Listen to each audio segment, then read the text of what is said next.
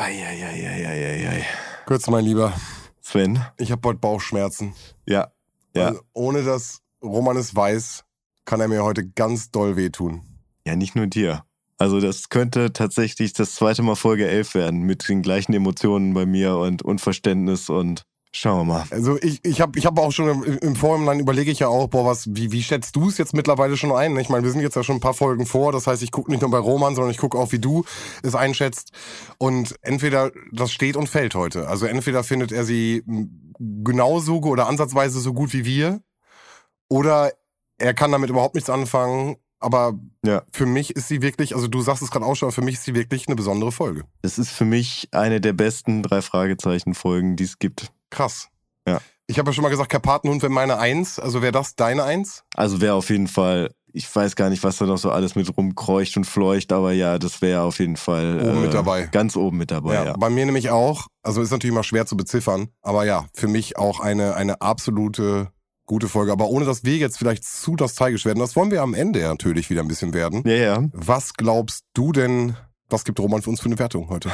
Also er hat ja schon angekündigt, dass er diesmal wieder hart durchgreifen will. Mhm. Da habe ich ja tatsächlich ein bisschen Angst vor, dass er da einfach äh, drüber poltert und ein Exempel statuieren will, Mhm. ohne darauf zu achten, wie gut die Folge eigentlich ist. Kurz zur Zeit, damit Länge? du, genau, genau, genau, kurz Ja. zur Zeit, damit du drin bist, 44,10. Das heißt, er dürfte nichts zu beanstanden haben. Eigentlich dürfte er in der kompletten Folge nichts zu beanstanden Ja. haben. Äh, hm, 380. Oh Gott, okay, ich bin froh, dass du 380 sagst. Ich muss drüber gehen. Ich muss drüber gehen. Ähm, äh, äh, Karpatenhund habe ich geschaut und korrigiere mich da gerne. 391 ist die Wertung. Hat er gesagt, Hat hat, er er gesagt, ja.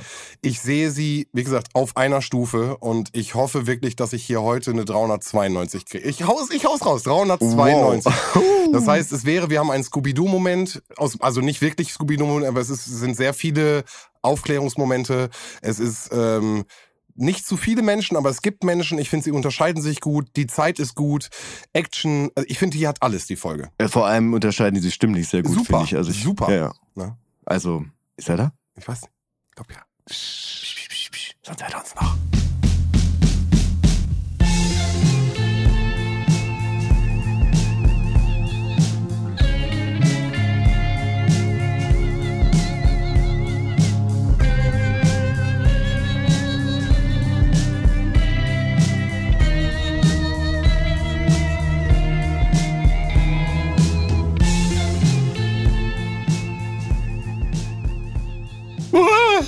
Ist das eine dritte Abfahrt? Was wisst ihr über dritte Abfahrten? Ich hasse dritte Abfahrten und Insekten. Ich verabscheue Insekten.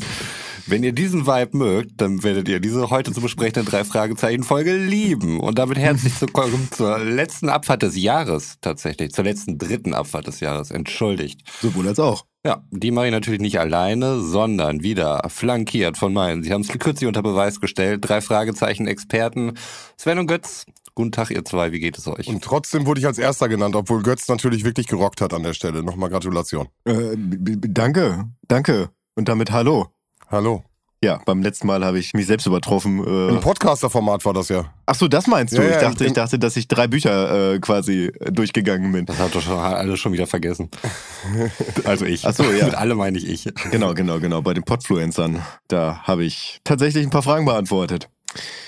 Ja, die Frage, die sich heute stellt, ist, um welches Buch geht's? Eigentlich stellt sich die Frage gar nicht mehr, weil darüber haben Sven und ich im Vorgespräch schon gesprochen. Und ich glaube, du hast, nee, du hast quasi nur angerissen. Du hast ein äh, freies Zitat aus der Hörspieladaption im Prinzip benannt. Schauspielerisch perfekt auch an der Stelle. Oh, Also tatsächlich, wirklich, Es war sehr tatsächlich. gut. Es war sehr Warte, gut. wirklich? Ich habe mir Ja. den Text so geschrieben und ich wusste gar nicht, wie ich den ausspreche. Nee, deine weinerliche Art äh, macht es, war gut. gesagt. Die kann ich halt auch authentisch rüberbringen, diese weinerliche Art. Das kommt mir sehr zu Pass. Ja, die drei Fragezeichen und der Ameisenmensch gibt es heute. Genau. Wird vermutlich auch aus dem Titel der Podcast-Folge klar, wenn man ihn anklickt. Ähm, ja, das stimmt. Es ist übrigens tatsächlich die wirklich allerletzte Folge der Hörspielreihe, in denen Alfred Hitchcock tatsächlich noch als Alfred Hitchcock vorkommt, obwohl er überhaupt nicht vorkommt in der Folge selber. Ja, aber als, auf, de, auf dem Buchcover müsstest du ihn noch als äh, Silhouette haben. Ja, auf dem Buchcover sind die danach ja auch als Silhouette da. Also da, man hat ja Alfred Hitchcock einfach da gelassen. Aber auch im Original, im amerikanischen Original präsentiert Alfred Hitchcock das Ganze. Immer noch. weil nämlich, und jetzt muss ich tatsächlich mal ein bisschen in die äh, Recherche hier gehen, weil nämlich in der Originalbuchreihe der Ameisenmensch die Folge 29 trägt und in der deutschen Buchserie halt die 31. Das heißt, in der deutschen Buchserie kommt das Ganze nach dem Namengesicht, in der Originalbuchreihe vor dem Namengesicht. Ja, ich muss noch eine Sache anfügen. Du hast vollkommen recht, in den deutschen Buchreihen taucht Alfred Hitchcock weiter auf, aber in Amerika ist er nach diesem Buch nicht mehr auf den Buchcovern. Genau. Genau, das, das, Ja, war, ja, ja, nee, das meinte ich Also das gerade, genau. Also er ist Okay. in den deutschen, auf auf den deutschen weiterhin zu sehen, ja.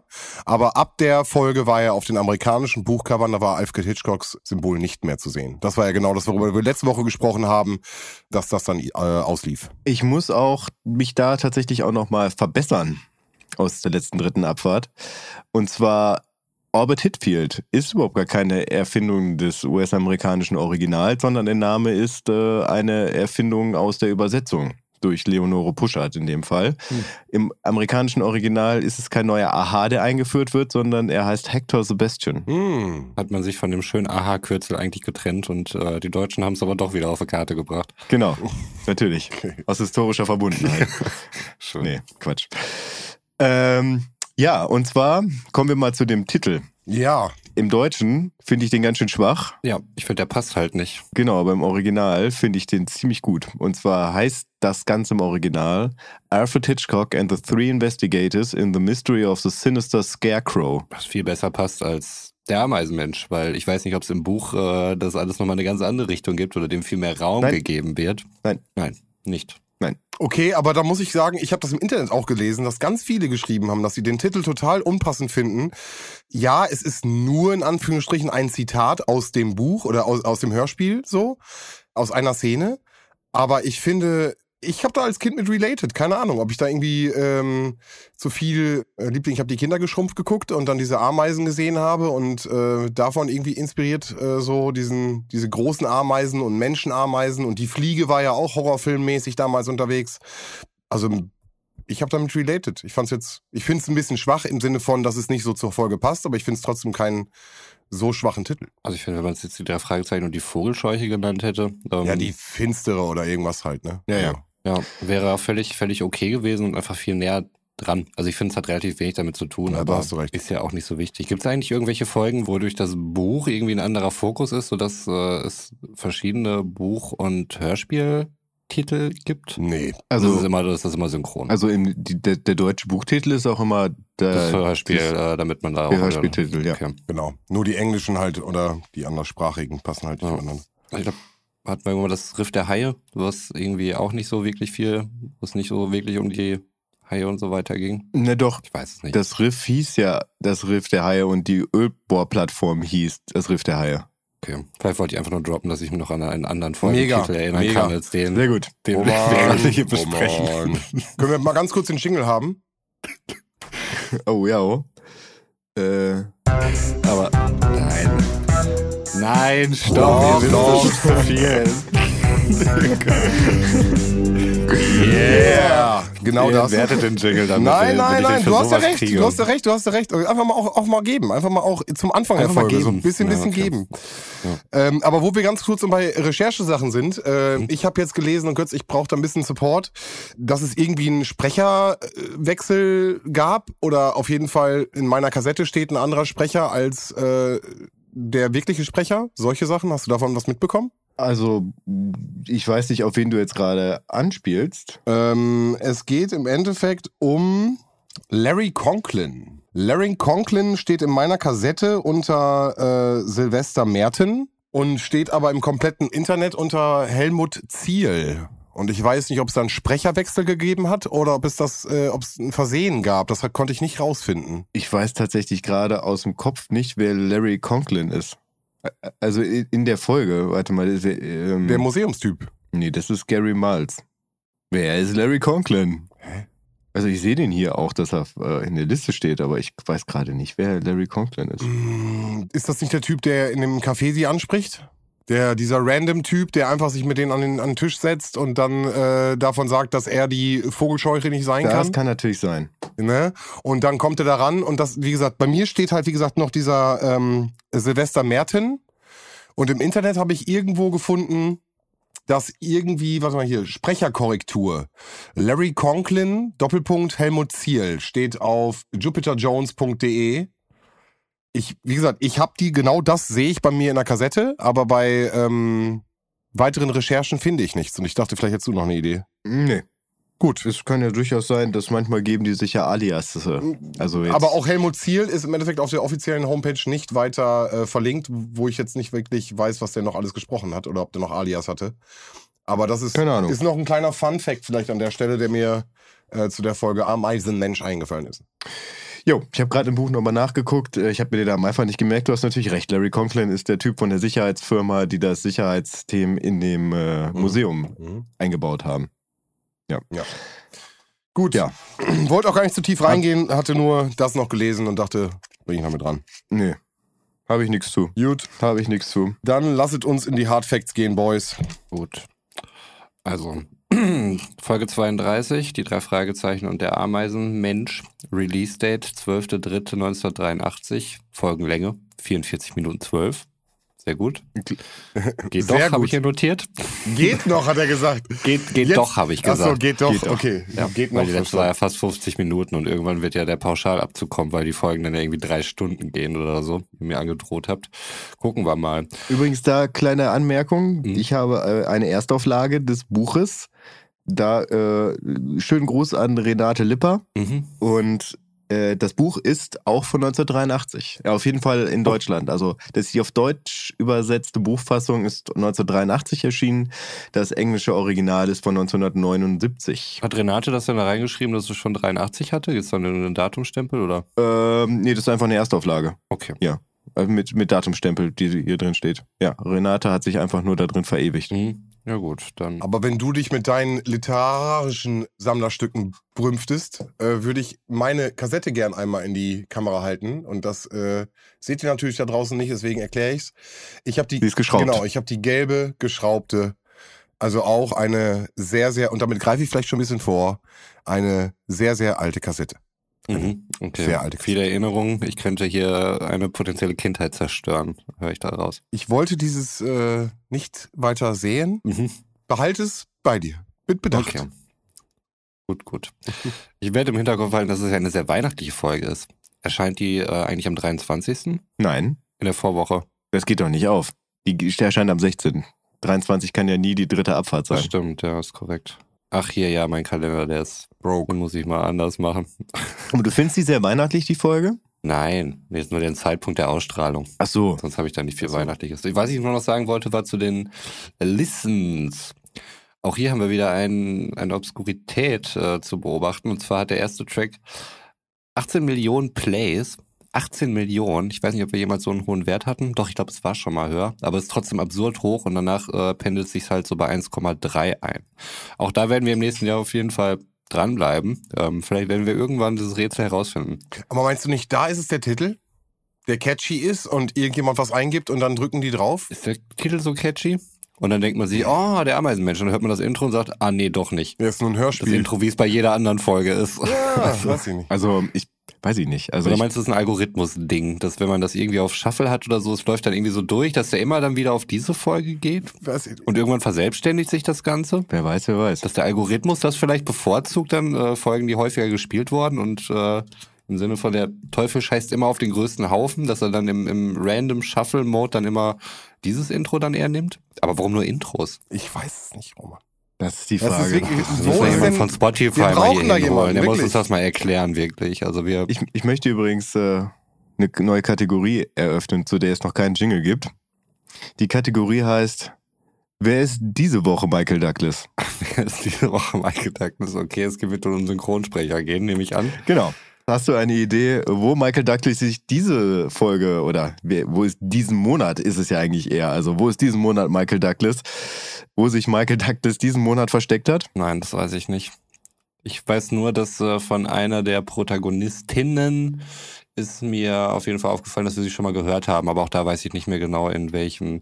Wo war das erst letzten Monat? Die Frau, die am Hafen da irgendwie saß und so komische Visionen hatte und so weiter. Das war Douglas? Nein, das war nicht Nee, Michael nee, nein, Douglas. nein, nein. Das war nur eine, die jetzt hier auch wieder auftaucht. Äh, diesmal ist es halt eine Frau im Rollstuhl. Waren das die gleichen Sprecherinnen? Patricia? Nee. Nee, nee, nee, nee. Das ist Mrs. Wie heißt die Frau im Rollstuhl? Mrs. Shamley oder so. Ja, ja.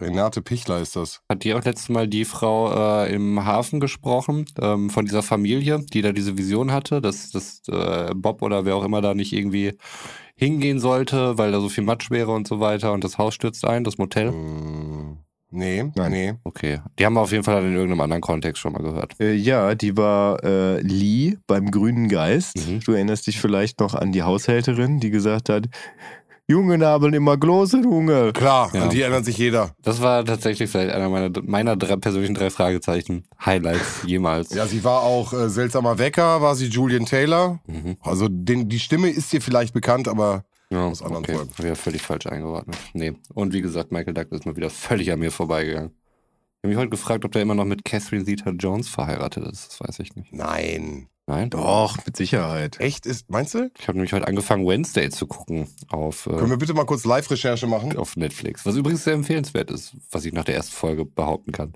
Wednesday? Ja. Ja, ist, ist tatsächlich ziemlich gehypt momentan. Von daher, ich bin, bin da immer vorsichtig mit Mhm. solchen Sachen. Aber eigentlich ist es, also Adams Family fand ich früher immer schon sehr unterhaltsam und warum Von nicht? Tim Burton inszeniert. Also, Ach, äh, Wednesday ist auch von Tim Burton? Ja. Eben, ja, also was soll da schiefgehen? was soll da schiefgehen? Genau, einiges, wenn man so Disney-Verfilmungen von Tim Burton gesehen hat, einiges. Äh, gleich mehrere US-Klatschblätter berichten über eine angebliche Ehekrise Ach, angeblich. bei dem seit 22 verheirateten Hollywood-Paar. Also wir sind da was ganz Großes auf der Spur. Angeblich, schmangeblich. Das böses Gerücht um Catherine. Ja, Ja, nee, wir wollen ja keine Gerüchte streuen. okay. Das lege uns fern. Das ist ein, ein, ein Ort der Fakten hier. Also vielleicht auch mal wieder, also es war in letzter Zeit natürlich häufiger der Fall. Ich weiß gar nicht, warum sich das so geknubbelt hat. Ob, ob sie einfach extrem viel geschrieben hat in der Periode oder ob einfach Heike Dine Körting da viel von ihr einfach direkt hintereinander gepackt hat, weil sie hat sich ja auch nicht an die Originalbuchreihe oder überhaupt an die Buchreihe gehalten. Aber auch dieses Buch ist wieder, und ich benutze immer die Abkürzung, das ist eigentlich gemeint von äh, Mary Virginia Carey. Ich habe es jetzt eben nochmal gegoogelt, wie sie wirklich heißt. Was man auch wieder daran merkt, dass äh, ja, durch eine wandelnde Vogelscheuche ja wieder irgendwie sowas, sowas Mystisches dabei eine Rolle spielt. Wobei sie diesmal nicht ganz so esoterisch daherkommt. Aber dennoch finde ich, wenn man es weiß, sieht man da ganz klar die Handschrift von MV Carey, die halt äh, magische Kreis, ähm, Zauberspiegel. Der Zauberspiegel, ja, ähm, hier die singende Schlange, Ah, ja. ähm, die Silbermine und halt auch das Namengesicht müsste auch von ihr gewesen sein. Aber immer sowas, wo halt immer so Übernatürliches. komisches, esoterisches, übernatürliches eine Rolle spielt. Ja, hatten wir hier ja auch mit der leider nicht titelgebenden äh, Vogelscheuche. Also für Sven nicht leider, aber ja für Roman und mich. Wobei Roman möchte sie wahrscheinlich da rausnehmen. Also ja, ja, also ja. Gut. gut. Aber ich denke, dann sind wir ja schon eigentlich beim Klappentext, oder? Ja, Götz, das wäre dann dein Part. Gut, dass du dir jetzt ein paar Weintrauben ins Maul steckst, richtig. wo du jetzt dran bist. Nee, aber erstmal kannst du noch was über äh, tatsächlich über deine Hörsituation erzählen. Das ist ja mal, mal Ich finde das tatsächlich ganz interessant und unterhaltsam. Ich finde das wirklich wichtig. Unspektakulär. Ich habe es ganz sauber nach der Arbeit gestern angefangen, bis Teil 36. Und heute, als ich ein paar freie Minuten zwischen zwei Calls hatten, ähm, ich hoffe, mein Arbeitgeber hört das nicht, habe ich die letzten vier noch gehört. Ah, Roman. Die hast du nicht noch. am Stück noch hinterhergepackt? Die sind doch immer nur eine Minute lang. Ja, ich hatte aber auch andere Verpflichtungen. Und dann war der Tag für mich mehr oder weniger arbeitsseitig gelaufen. Und ja, das ist Arbeit. Okay. Sehr schlecht bezahlte Arbeit, aber ja. Ich verziehe mein Gesicht an der Stelle. Also gar nicht bezahlte. Ja, für dich. Mit Emotionen und Menschen und so werde ich natürlich reichlich beschenkt. Uiuiui. Uiuiuiui. Gut, dann Ja. äh, hau du den Klappentext vom Buch aus. Ich checke den gleichzeitig vom, äh, von der MC. Ich denke mal, dass der bei der MC nicht nur hinten drauf steht, sondern auch noch im Inlay weitergeht. Kann das sein? Nein, du wirst äh, lachen. Das ist wirklich nur ein ganz kleiner Text. Ich, wie gesagt, es ist echt eine alte. Ich habe wirklich nur den Text hier. Es gibt keine Fortsetzung in. Krass. Warte. Also mein Text ist äh, über den kompletten Bereich hier verteilt. Das ist ganz schön lang. Also normalerweise geht so ein Text halt drei Viertel von dem. Gut, dann sage ich jetzt schon Spoiler, ohne deinen Text gehört zu haben. Und äh, bin gespannt. Die drei Fragezeichen und der Ameisenmensch. Kribbelnde Spannung im wahrsten Sinne des Wortes verheißt dieser Fall. Die drei Fragezeichen juckt das nicht. Gilt es doch der attraktiven Letitia Redford beizustehen, die zwar in Luxus lebt, sich aber von allerlei krabbelnden und obendrein einer lebendig gewordenen Vogelscheuche bedroht sieht. Der mutige Entschluss, es mit Ameisen und Schlimmerem aufzunehmen, bringt Justus, Bob und Peter an dem abgeschiedenen Schauplatz in den Bergen mit sonderbaren Zeitgenossen in Berührung.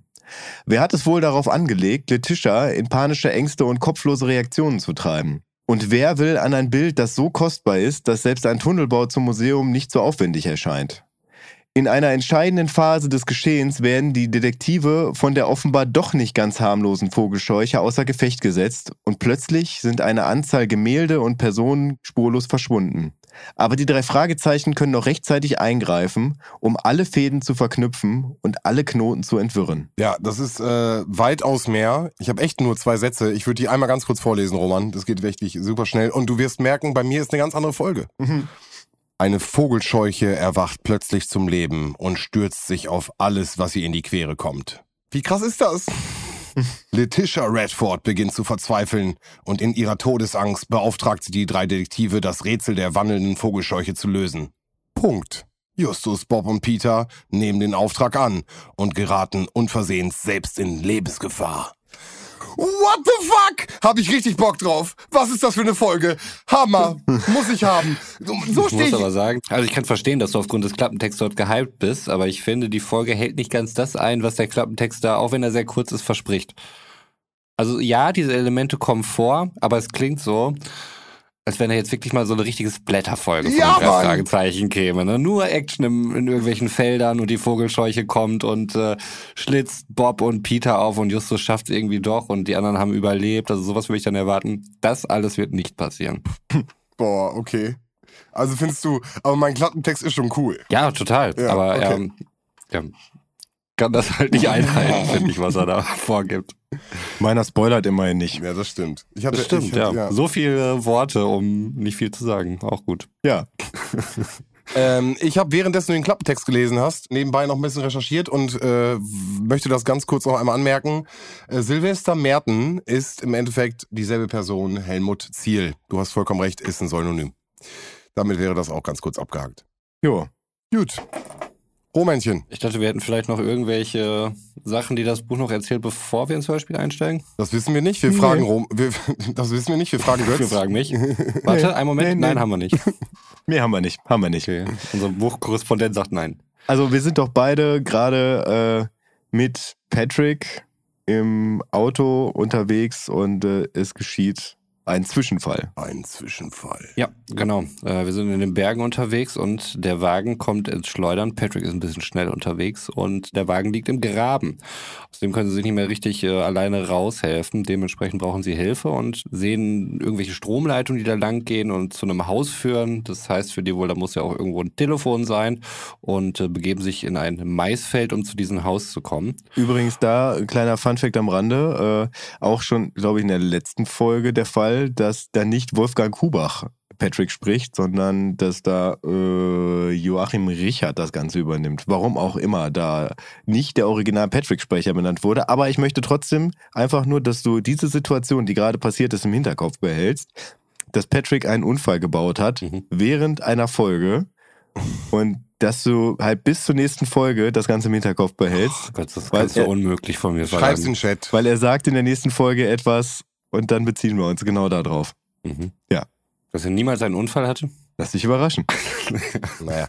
Fakt ist auf jeden Fall, dass in Amerika die Stromleitungen überirdisch verlaufen und dadurch, äh, das hatten wir auch schon im Superpapagei, Telefonleitung. Te Entschuldigung, Telefonleitungen überirdisch Ich verlaufen. Stromleitung gesagt, ja. Und ähm, dass dadurch im Endeffekt klar ist, dass da irgendwo ein Haus sein muss, in eins der beiden Richtungen und deswegen folgen sie sozusagen den Leitungen des Telefons. Und als sie da so durchs äh, Maisfeld gehen, geht jemand plötzlich auf Justus los und jetzt beginnt die Splatter-Folge.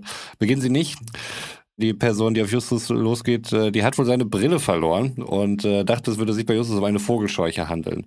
Und sagt dann so, äh, doch keine Vogelscheuche. Und Naja, äh, Justus hat ihn auch naja. nochmal Justus hat ihn nochmal Also- darauf angesprochen, äh, hä, was denn für eine Vogelscheuche? Und äh, da sagte er dann irgendwie, äh, nee, keine Vogelscheuche. Das wäre ja lächerlich. Nee, nee, nee, stopp mal. Wir müssen Also erst erstmal wieder ein bisschen zurückgehen. Wie, wie Also- weit wollt ihr denn zurück? Hier ist nichts dazwischen. Genau, genau Hier da an nix, den Punkt, sagt er. wo dieser Typ mit einem Stein bewaffnet auf Justus einen zuläuft, Stein Justus um Hilfe schreit, Martialisch. Justus nach Patrick schreit, damit Patrick halt ankommt, damit er ihm unterstützt, weil Justus Todesangst hat. Kam für mich nicht so rüber. Ist alles richtig, was du sagst, aber Ah, Okay. das war am Anfang der Folge. Okay. Wirkte für mich nicht so und, bedrohlich. und jetzt oh, Wir kommen da gerade erstmal ein rein. bisschen vorzugreifen, natürlich ähm, will der Mann sich nicht ähm, genieren oder äh, direkt irgendwie ähm, jemanden als Vogelscheuche bezeichnen, weil das wäre ja nicht seriös. Und so tut er es so ein bisschen ab. Ich finde, das kommt auch gut rüber. Also was auf jeden Fall da schon mal vorher von Justus benannt wird, ist, dass das merkwürdig findet, dass Mais halt in den Bergen angepflanzt wurde. Weil das ja eher ungewöhnlich ist, weil das ja eher äh, eine Pflanze ist, die in den Tälern und nicht an Hängen angepflanzt wird. Mm, Das ist auch mit Bedacht da passiert, damit halt der Herr, der jetzt gerade aufgetaut ist mit dem Stein in seiner Hand, an Ameisen forschen kann, die da äh, heimisch sind in Maisfeldern. Also das hat tatsächlich, ist es ungewöhnlich, dass da ein Maisfeld ist. Das war das Erste, was, was Justus halt überrascht hat. Und ähm, im Buch ist es auch so, dass er die Vogelscheuche schon sieht. Mm, okay. Aber nicht, nicht die Sondern die bewegende Sch- Vogelscheuche, sondern die Vogelscheuche, die Vögel ab. Wie sie später im Hörspiel auch sehen werden. Also die feste, die nicht lebt. Ja, ja, ja. Ja, ja, genau. Ja.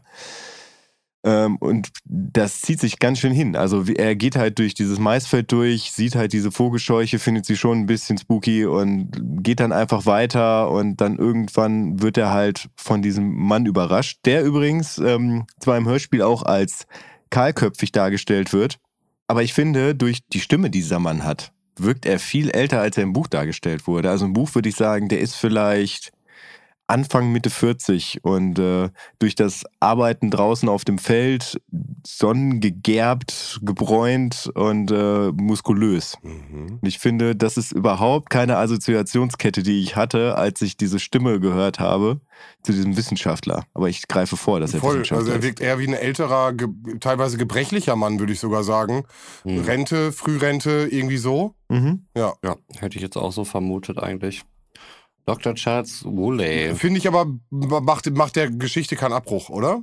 Ob er jetzt ein muskulöser. Nee, ich fand es so interessant, das Buch. Ich weiß Ja, nicht, ob ja, das, voll. Also genauso voll. wie später Letitia Redford halt als, oder äh, wurde im Klappentext ja schon als äh, attraktive Dame benannt. Ähm, Mhm. Mhm. was jetzt auf jeden Fall vom, im Hörspiel so als Attribut nicht rüberkommt. Ich meine, klar, Hörspiel ist auch kein visuelles Medium, aber es wird auch nicht benannt. Jetzt wäre halt die Frage, was ist attraktiv? Nein, nein, ich, ich Ja, was ist denn Attraktivität? genau, das ist, das ist ja die So. Frage, aber äh, das wird hier ja explizit benannt und das wird auch im Buch tatsächlich explizit benannt und dass sie halt ja, auch hat im Hörspiel wirklich, ähm, spielt da keine Rolle. Ne? Also nicht, dass damit irgendwie gespielt wird oder dass jetzt die Männer zu Füßen liegen oder Mhm. sonst irgendwas. Also das ähm, ist ja wirklich völlig unerheblich. Genau, also im Buch ist es tatsächlich so, dass sie äh, immer wieder irgendwo auf der Welt eine Liebschaft hat. Genau. Das beschreibt sie aber auch, also nicht Liebschaften, aber dass sie viel reist und viel unterwegs ist und nur selten da überhaupt vor Ort. Das sagt sie im Hörspiel ja auch. Genau, also sie ist eigentlich jemand nur dann vor Ort, wenn halt äh, wieder eine Partnerschaft in die Brüche gegangen ist und sie sich halt davon erholen muss. Aber was wohl gar nicht so selten passiert. Okay, das finde ich gar nicht so eine wichtige Information. Ich finde, als, als weltoffene und Welt, also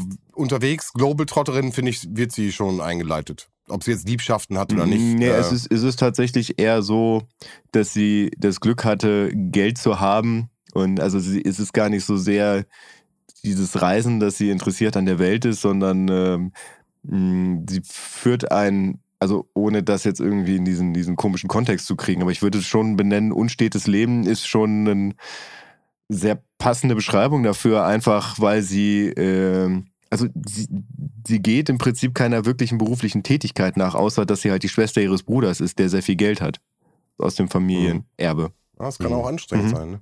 Ja. Mhm. Gut. Aber das, finde ich, kommt im Hörspiel überhaupt nicht rüber. Sie wirkt sehr seriös, finde ich, bis Mhm. auf ihre irrationale Angst vor Insekten. Das ewige Rumgeschreie, ja, das stimmt. Aber ich finde, also dadurch ist es ihre Folge. Ja, absolut. Sie nimmt sehr viel Ja. Raum ein. So. Ja. Es ist super authentisch auch. Ja. Hm, okay. Roman. Ja, was soll ich dazu sagen? Also deswegen habe ich mich zu diesem Opener entschieden. Ne? Ja, nein, voll gut. Aber dann, äh, wir haben jetzt diesen ominösen Wissenschaftler getroffen, der Justus angegriffen hat. Genau, Charles Woolley. Äh, nachdem sich die Situation im Maisfeld da beruhigt und geklärt hat, ähm, lädt er sie ein zu sich nach Hause, dass sie dort mal telefonieren können, wegen dem Autounfall, wir erinnern uns. Und dort stellt sich heraus, dass er ein, wie heißt es, Entomologe oder Insektenforscher? Entomologe oder wie ist da die Bezeichnung? Ich kann meine Schrift an der Stelle nicht eindeutig lesen. Ist aber auch nicht weiter wichtig. Ja. Ich dachte, jemand hätte das vielleicht gerade parat. Habe ich auch so im Kopf. Ich habe es nicht notiert, aber es äh, klingt richtig. Ja. Er beobachtet auf jeden Fall aktuell ein Ameisenvolk. Das ist sein Ding auf jeden Fall. Hier wird dann nochmal klar, dass Justus es vor allen Dingen seltsam findet, dass er äh, ihn für eine lebendige Vogelscheuche gehalten hat. Und Darf, darf ich übrigens, um da mal die Dramaturgie des Buches Mhm. darzulegen, kurz einen Abschnitt vorlesen? Nochmal eben zu dem, zu dem Angriff. Du verdammtes Ding, schrillte eine wütende Stimme. Dir knall ich gleich was an den Kopf. Justus stieß keuchend den Atem aus und die Füße rutschten unter ihm weg. Ein erboster Mann mit zornigen Augen prallte mit ihm zusammen und stieß ihn nach hinten um. Im nächsten Augenblick lag Justus zwischen abgeknickten Maisstängeln. Er schaute zum blauen Himmel und zum grünen Mais auf und zu einem Mann gleich einem schwarzen Schatten, der auf ihm kniete, eine Hand auf seine Kehle gedrückt, so dass er vor Atemnot fast ohnmächtig wurde. Die freie Hand des Mannes war hoch erhoben und sie hielt eine abscheuliche Waffe umklammert. Einen scharfkantigen Steinbrocken. ja, ist im Buch schon um einiges drastischer dargestellt als im Hörspiel, wie ich finde. Aber auch im Hörspiel super schwierig umzusetzen. Und ich finde, dass die Reaktionen seiner Freunde so sind, ist ein Versuch. Ja. Ja, aber ich finde, dadurch, dass sich das alles relativ schnell auch wieder normalisiert, ist es dann auch irgendwie so schnell vorbei. Ja, weil der, der Angreifer merkt, dass er einen Fehler macht. Also ich meine, Ja, ja, ja, das, das, das ist im Buch dann auch so, dass er ziemlich schnell merkt, oh, das ist gar keine Vogelscheuche, das ist ja einfach nur ein Junge. und nochmal, er möchte halt seriös weiterbleiben. Er ist halt, wie wir gerade sagten, Entomologe. Entomologe ja. Nee, En Ento, also wirklich äh, so wie Enton von, ähm, Ento- von Pokémon. Entomologe. Entomologe. Sven, kannst du bitte wegen der guten alten Zeit nochmal den Anton machen? Anton. Kein Problem. Vielleicht noch Pommeluft. da fühle ich mich wieder in Jens Keller zurückversetzt. Anton. Ähm, ja, ähm, das äh, stellt Justus auch fest, dass er Entomologe ist. Und der Mann lächelt dann und sagt, dieses Fachwort kennen nur wenige junge Leute deines Alters. Also da wird Justus im Buch dann auch wieder nochmal angesprochen auf seine Intelligenz und seine Wortgewandtheit. Ja, und ähm, den anderen beiden, Peter und Bob, muss dann halt nochmal erklärt werden, was eigentlich ein Entomologe ist. Ein Insektenforscher. Ja, Peter und Bob äh, stellen natürlich da den Zuhörer und die Zuhörerin deutlich Genau. dar, ne? Das ist natürlich immer das Ding.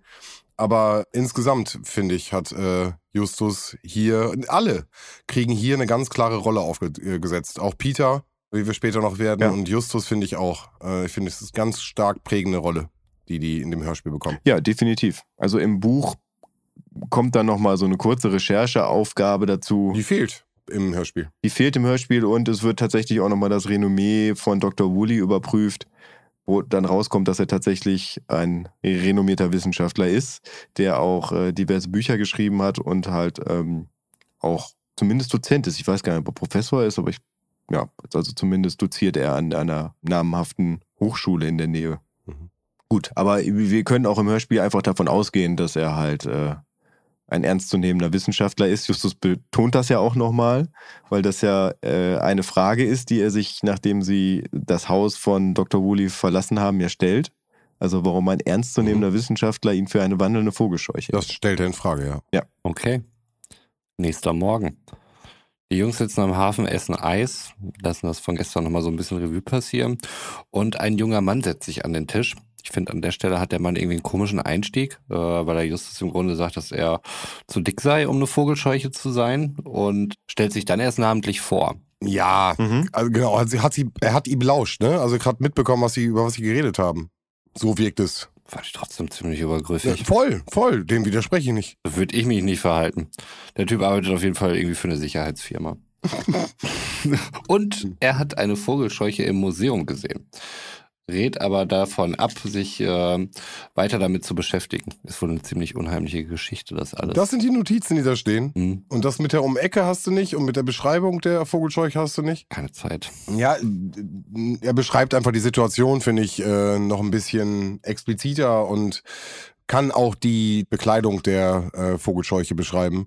Ja. Und ich bin komplett bei dir. Es wirkt komplett surreal. Alleine, dass sich irgendeine wildfremde Person an deinen Tisch setzt, äh, ohne zu fragen, ob er sich hinsetzen darf oder, also insgesamt ist das eine sehr übergriffige Situation. Nichtsdestotrotz finde ich, dass sie im Hörspiel mega auffällig ist. Ja, tatsächlich. Und auch irgendwie, also ich meine, sowohl im Buch als auch im Hörspiel spielt Larry Conklin danach tatsächlich keine große Rolle mehr. Mhm. Wie du ja auch gemerkt hast, dass ich absolut nichts mehr mit dem Namen anfangen konnte. Wir brauchten, und jetzt denke ich mal so an, an, an Storywriting, du brauchst an der Stelle jemanden, der dich wieder weiter treibt. So, und dann haben Ja. sie halt genau diese Person, die random mitbekommt, dass sie über diese Vogelscheuche sprechen, weil sie jetzt ja dann weiterfahren, um äh, sich das Maisfeld nochmal genauer anzuschauen. Aber wie kommst du darauf, dass der nächste Tag ist? Das ist der nächste Morgen, ähm, wo sie dann da am Hafen sitzen und Eis essen. Also es wird so gesagt. Okay. Sie fahren auch wieder zurück, wird auch gesagt. also im Buch äh, sind gerade mal ein paar Stunden vergangen. Hm. Und sie reden darüber, was da gerade passiert ist und über die Vogelscheuche und dann kommt der Mann halt an. Ja, gut, das hat mich jetzt gerade nur irritiert.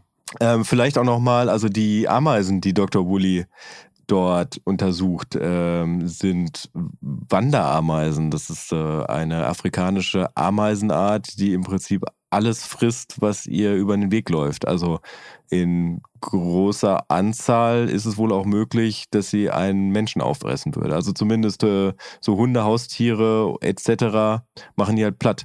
Also das heißt, wenn so Ameisen über so ein Dorf herfallen, dann hauen die äh, Afrikaner, die, die davon betroffen sind, dann wohl auch immer mehrere Tage ab, bis die Wanderameisen sich halt alles gekrallt haben, was in dem Dorf ist. Und wenn die dann halt wiederkommen, dann haben die halt auch ein blitzblank sauberes Dorf da. Also es war einfach alles abgenagt und weggefressen ist. Das ist wohl eine ziemlich krasse Ameisenart, die er da untersucht und dahin gebracht hat. Und die gibt's wirklich. Das weiß ich nicht, das habe ich nicht recherchiert. Okay.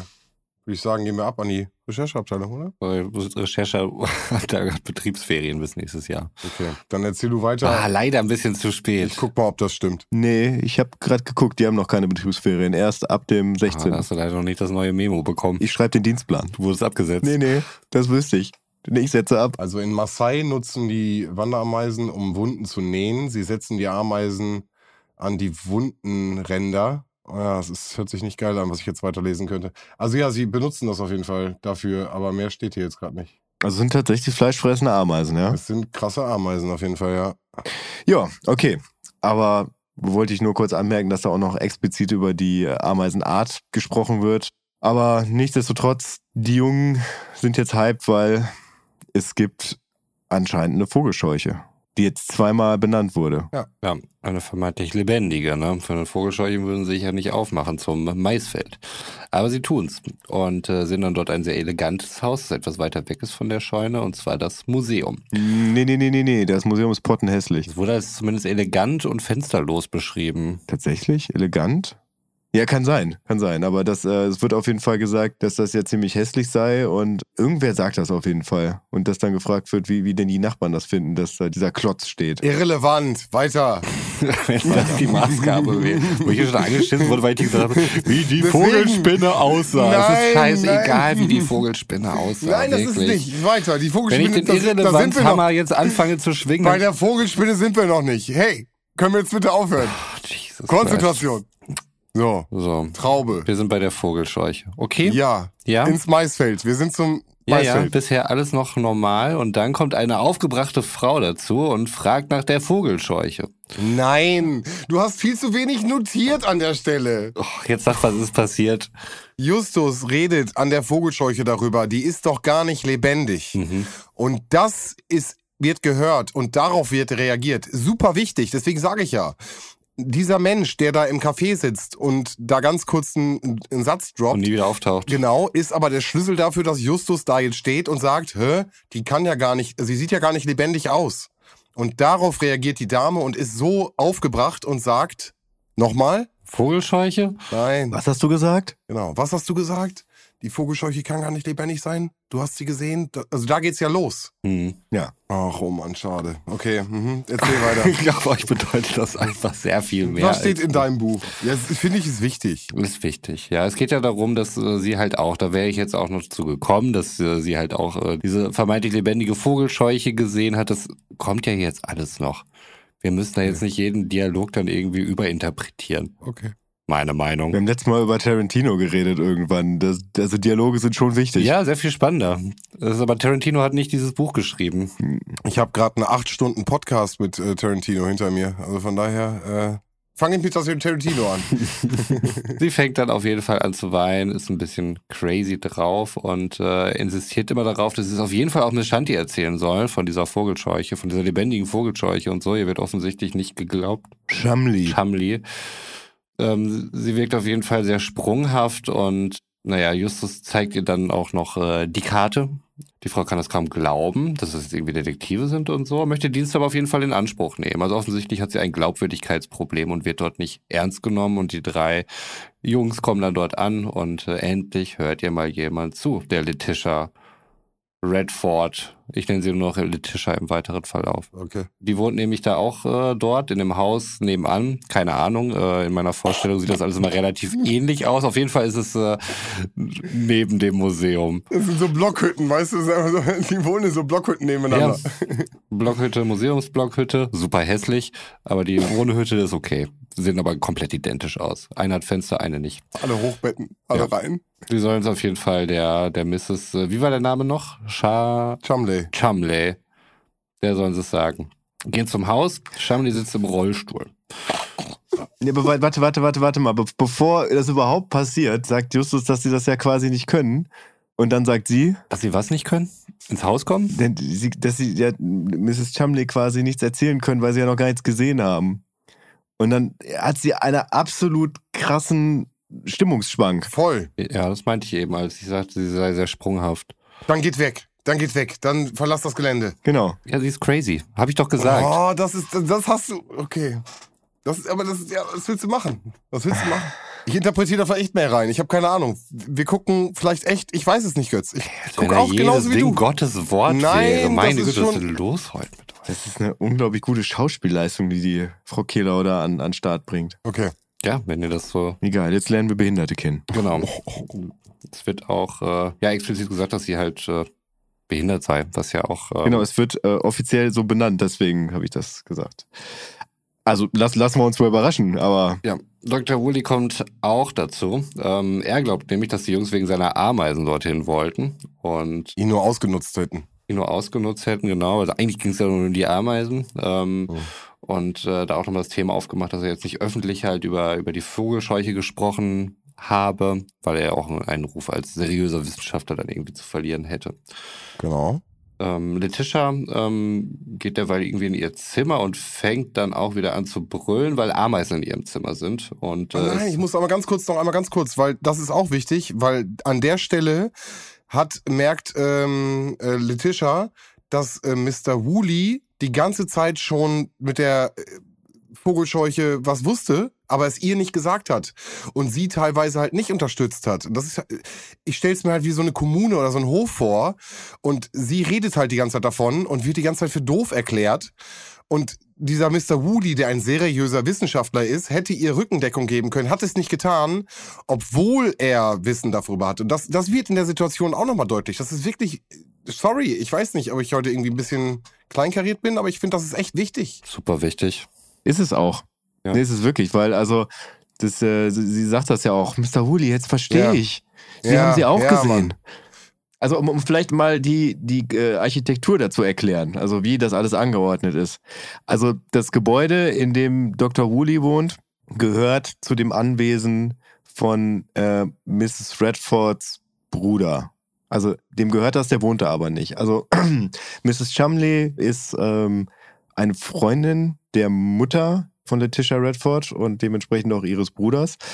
Ähm, Die verwaltet das Ganze im, im Prinzip in, in, in deren Namen, also achtet darauf, dass das nicht verfällt. Und sie wohnt da, währenddessen Letitia unterwegs ist und die Welt bereist. Genau, und der Bruder, der wohnt irgendwo Genau. anders. Also der ist, glaube ich, auch in Europa irgendwo.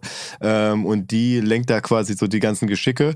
Und ähm, Dr. Woolley hat halt äh, Kontakt zu dem Bruder aufgenommen und der hat ihm zugesagt, dass er halt seine Experimente dort auf dem Gelände machen kann und hat halt in so einer Hütte, Garage, was auch immer, hat er da halt sein Labor aufgebaut und wohnt da halt auch drin. Und gegenüber ist halt das Museum. Das ist ja, äh, also ich finde, das ergibt sich später halt auch aus dem Hörspiel, weil ne, es wird ja irgendwann mal was gebaut oder freigelegt, besser gesagt. Aber da kommen wir später zu. Du bist immer, du bist echt Ja. der Hardspoiler. Du bist. Okay. Weißt du, was denn daran hart Ja, okay. Es wird was gebaut oder freigelegt. Gibt, ja. Gut. Ja. Also ich finde es echt wichtig an der Stelle, dass sie an der Stelle wirklich merkt, sie ist nicht komplett verrückt. Okay. Das rettet leider nicht die Ameisen, die werden nämlich von den Bediensteten getötet. Das ist korrekt. Die sie aber erstmal aufschrecken lassen. Ja, das was ich eben. Genau, kommt nicht auch dann äh, da schon raus, dass die Ameisen nicht zufällig dahin gekommen sind, sondern dass Ja. jemand sie in einem Glas dorthin Justus gebracht hat und äh, Ja, die Ameisen wurden dahin gebracht und ähm, das Gefäß muss wohl die Vogelscheuche geklaut haben. War seine Schlussfolgerung. Und Dr. Woolley kann jetzt erstmal nicht ausschließen, dass es nicht vielleicht auch sich da um seine Ameisen Korrekt. handelt. Also Gut, dann sind wir in der Scheune. Also die Jungs und Professor Woolley. Ähm, der Tischer kommt rein, auch wieder auf eine sehr anstrengende Art und Weise. Es kommt die Frage, ob sich jemand halt auf Letitia abgesehen habe. Letitia erzählt nämlich, sie fuhr auf der Landstraße und äh, plötzlich war hinter ihr die, die Vogelscheuche, also im Auto. Und äh, sie hatte dann plötzlich Käfer und Spinnen an den Haaren und auf der Schulter. Und äh, danach ist sie aus dem Auto rausgesprungen und weggerannt. Was ja erstmal eine ziemlich gruselige Story ist. Oder war es noch gruseliger? Habe ich was verpasst? Nein, ich frage dich wirklich ehrlich. Fandst du, wie sie es erzählt hat, gruselig? Kannst du dich noch dran erinnern? Das war gestern, ja. Es hätten auch irgendwelche Wahnvorstellungen sein können. Wahrscheinlich nicht. Sie ist ja vielleicht doch nicht verrückt und der Professor hat es ja auch gesehen. Nein, war schon gruselig für Kinder sicherlich. Da, danke. Ja. ja.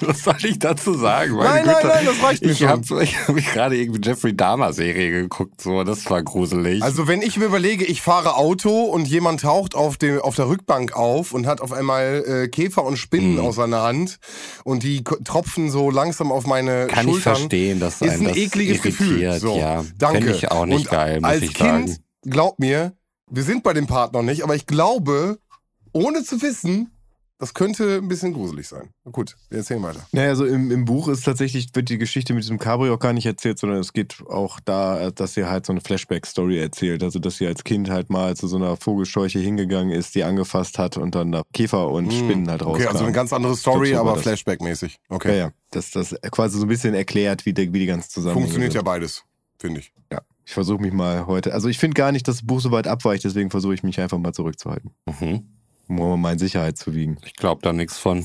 Aber fahren wir mal fort. Vielleicht glaubst du das hier. Zwei Fragen an Roman. Ja und nein sind meine Schön. Antworten. Aber wann ist die Frage? äh, ja und nein. Sind wahrscheinlich keine Ja und Nein Fragen. Nee, die Frage ist ja, welche Folge, Folge, ist es? Die von heute äh, oder eine alte? passiert, ja. Ja, wir werden sehen, wir werden sehen. Das Format heißt zwei Fragen an Roman und äh, dementsprechend stelle ich auch zwei Fragen. Wer sich anhören möchte, wie das Ganze funktioniert, der kann sich gerne in der letzten dritten Abfahrt anhören, wie ich da einen wunderschönen Auftext zu erzählt habe. Aus zeitlichen Gründen unterlasse ich das heute mal. Aber Fakt ist, ich stelle dir zwei Fragen und äh, du versuchst eine Antwort darauf zu geben. Ich hoffe, du hast äh, eine Liste aller bisher gehörten drei Fragezeichenfälle vor dir liegen. Nein, ich habe mir auch noch kein Lesezeichen gesetzt und weigere mich, das zu tun. Aber das heißt, ich muss jetzt gerade nochmal danach suchen.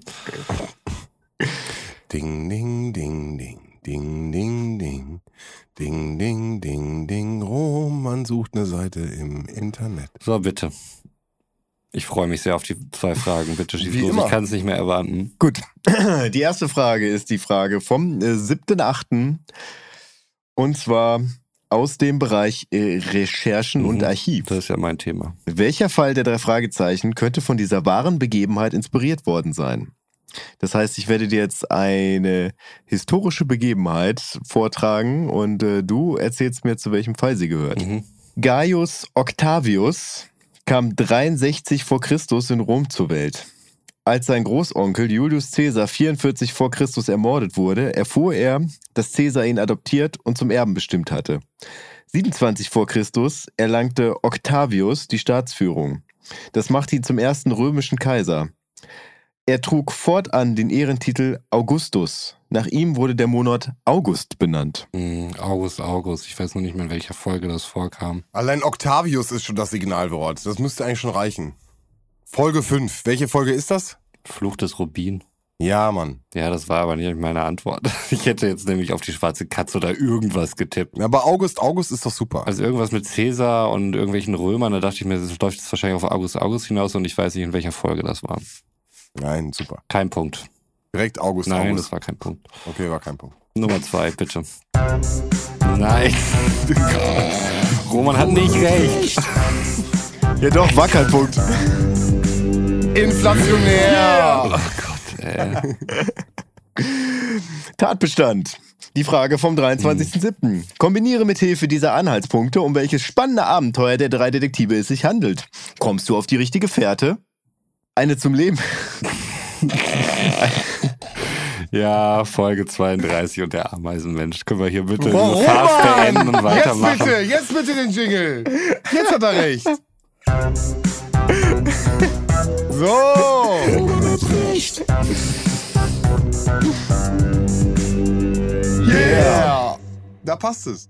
Eine zum Leben erwachte, angsteinflößende Vogelscheuche treibt mit einer Sense bewaffnet ihr Das Unwesen. ist halt 50-50. Wenn du die erste Frage weißt, dann weißt du die zweite. Das ist ja auch gut. Das ist, Irgendwann kommt der Tag, an dem keine der beiden Fragen Ja. irgendwas mit der aktuellen Oh Folge Mann, zu auf tun die hat. so Folge warten spannend. wir noch. Ich kann mich kaum auf die aktuelle Folge jetzt konzentrieren, weil es so spannend ist. Komm, mach weiter. Miles. Haben wir schon über Miles gesprochen? Miles, nein, wir sind. Gehen wir jetzt schon ins Museum? Ja, ne? ja. Ja, geil. Also ich habe wieder was super Wichtiges vergessen, weil Miles irgendwie, äh, der rechte Schuh war nicht zugebunden. Komm. Nee, du hast bei Miles wirklich was ganz Wichtiges Wir, wir fangen vergessen. gerade erst an mit Miles. Wir haben Miles noch gar nicht kennengelernt. Ich habe nur Miles gesagt. Mhm.